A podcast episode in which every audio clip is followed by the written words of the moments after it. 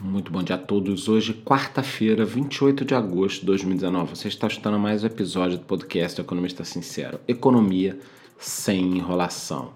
Bom, nos Estados Unidos as ações caíram, ainda impactadas pela incerteza na guerra comercial entre eles e a China.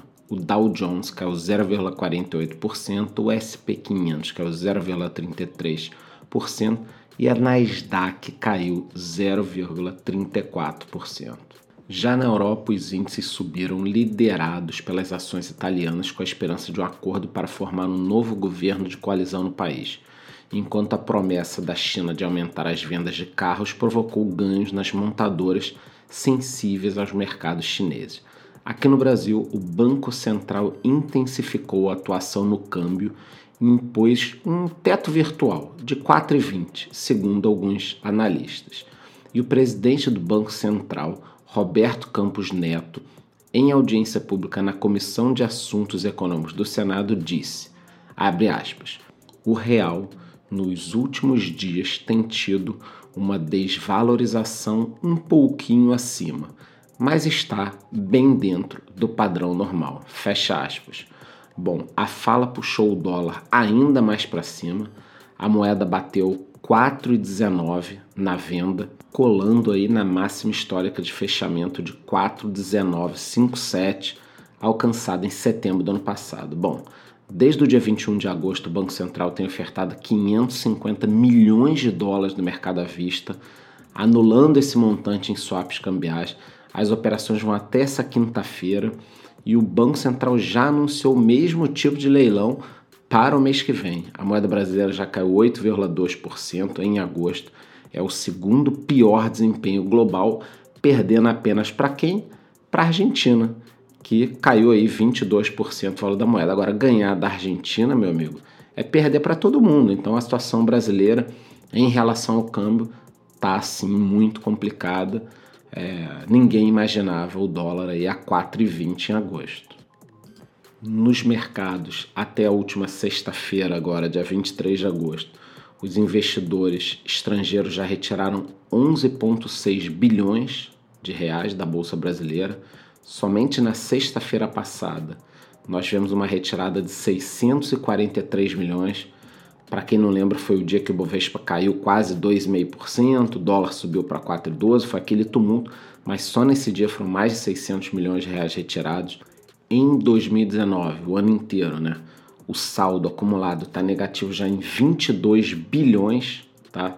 Nós tivemos uma entrada de 1,191 trilhão e uma saída de 1,213 trilhão em venda. Então esse saldo está negativo em 22 bilhões, é maior do que o resultado de todo o ano passado, onde nós tivemos a saída de 11,5 bilhões. Então a situação está meio complicada, esse movimento de saída de capitais ele vem sendo observado nos últimos meses, é uma aversão ao risco internacional, ao aumento das tensões comerciais, o temor de uma nova recessão mundial, e a gente vai falar mais disso. Então, os ativos, os investidores buscam ativos considerados mais seguros, e aí prejudicam o Brasil. O cara olha para a Argentina, o negócio está desmoronando.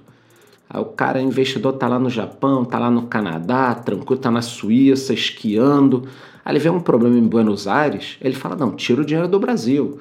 É, não interessa. Ah, Buenos Aires para ele é a capital brasileira. Esse cara não sabe muita coisa. Então a situação é complicada. É, apesar, óbvio que eu tô brincando, porque o sujeito que é bilionário sabe, mas para eles dá no mesmo. O cara não quer é, tá no Brasil para daqui a pouco ter um problema e ele perder dinheiro igual ele está perdendo na Argentina. As pessoas fazem muito esse, esse vínculo. Reparem que depois daquele primeiro processo de eleição na Argentina, tem umas duas, três semanas, a situação da Bolsa Brasileira se deteriorou demais. Então eu faço sim um vínculo com a situação argentina. Falando agora sobre algumas ações específicas, as ações da Eternit fecharam a sessão de ontem na Bolsa com uma alta de 72,25%. É isso aí, 72% em um dia. Por quê? Porque a empresa divulgou, através de fato relevante, que ela estaria desenvolvendo produtos voltados para o segmento de energia solar e isso aí impulsionou valor das ações, mas lembrem-se que trata-se de uma empresa que está em recuperação judicial.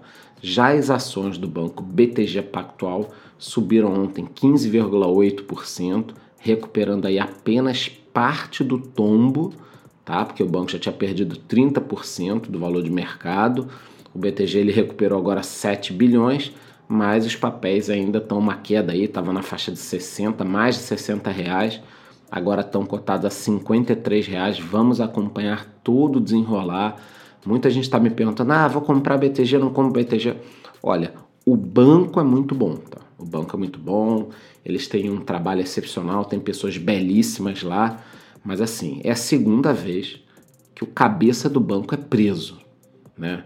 Então, na minha cabeça, não faz sentido ter um banco um presidiário, um cara que foi preso duas vezes, né? Na presidência de um banco. Isso não, não sei vocês, mas a, mim não passa tanta credibilidade um banco cujo principal acionista foi preso já duas vezes, com provas aí muito claras. Eu acho que o banco é belíssimo, não merecia esse tipo de coisa. E as ações da Telebrás, hein? foram umas das que mais se beneficiaram com o anúncio das privatizações. Apesar da queda de ontem de 13%, os papéis acumulam uma alta de 900% nos últimos dias. A empresa já vale o dobro da Oi na bolsa de valores, o que não faz muito sentido, né? Ainda sobre mercados, o UBS recomendou as ações da empresa B2W revisando seu preço-alvo de R$ 39 para 56 reais em relatório enviado para cliente. O motivo seria a migração do modelo de negócio da venda direta para marketplace. Com essa mudança, eles já devem ganhar mercado agora em 2019 e parar de queimar caixa. É o que eu falo para vocês, em a briga nesse mercado digital brasileiro vai ficar muito forte.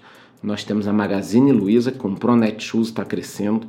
Nós temos a Via Varejo, que mudou o comando e também precisa crescer no digital, e agora a B2W mudando um pouquinho aí a sua forma de trabalho.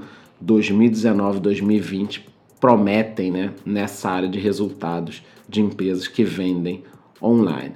Já no mercado de criptomoedas, o Bitcoin vem mantendo a faixa dos 10 mil dólares por unidade já há algumas semanas. Ano que vem nós teremos um evento muito importante que pode sacudir o mercado de criptomoedas. O nome desse evento é Halving, mas até o final desse ano eu prometo entregar muito material para vocês explicando o que deve acontecer e por que provavelmente nós deveremos ver no ano que vem um ciclo novo de alta. Esse ciclo costuma acontecer quando nós temos esse evento chamado Halving. E por falar em Bitcoin, ontem eu postei um vídeo no YouTube falando sobre a próxima grande crise mundial. O link está aqui na descrição do podcast. Vai lá, é super importante. Você precisa ver, não faz sentido você não entender o que eu falei nesse vídeo. É apenas o primeiro vídeo de uma série que eu estou fazendo, então depois, na hora que você tiver um tempinho, salva lá ou então dá uma olhada agora. É um vídeo curto, muito importante, chamado A Grande Crise Mundial. O link está aqui na descrição. Por hoje é só, nos vemos amanhã no mesmo horário. Muito bom dia.